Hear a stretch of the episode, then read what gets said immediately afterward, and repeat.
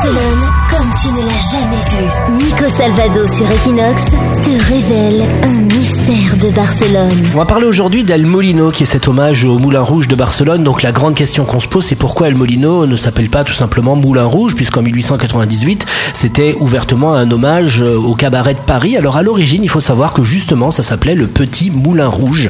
Et euh, quand Franco est arrivé au pouvoir en 1939 avec la dictature, il a dans un premier temps voulu que ça porte un nom espagnol, puisque Franco ne supportait pas que ça parle français, donc c'est devenu El Molino, donc on aurait pu appeler ça El Molino Rojo pour euh, le Moulin Rouge. Et non, parce qu'à l'époque, les rouges, c'était la gauche, c'était les républicains, c'était les communistes, tout ce que Franco détestait, puisque ces partis étaient interdits.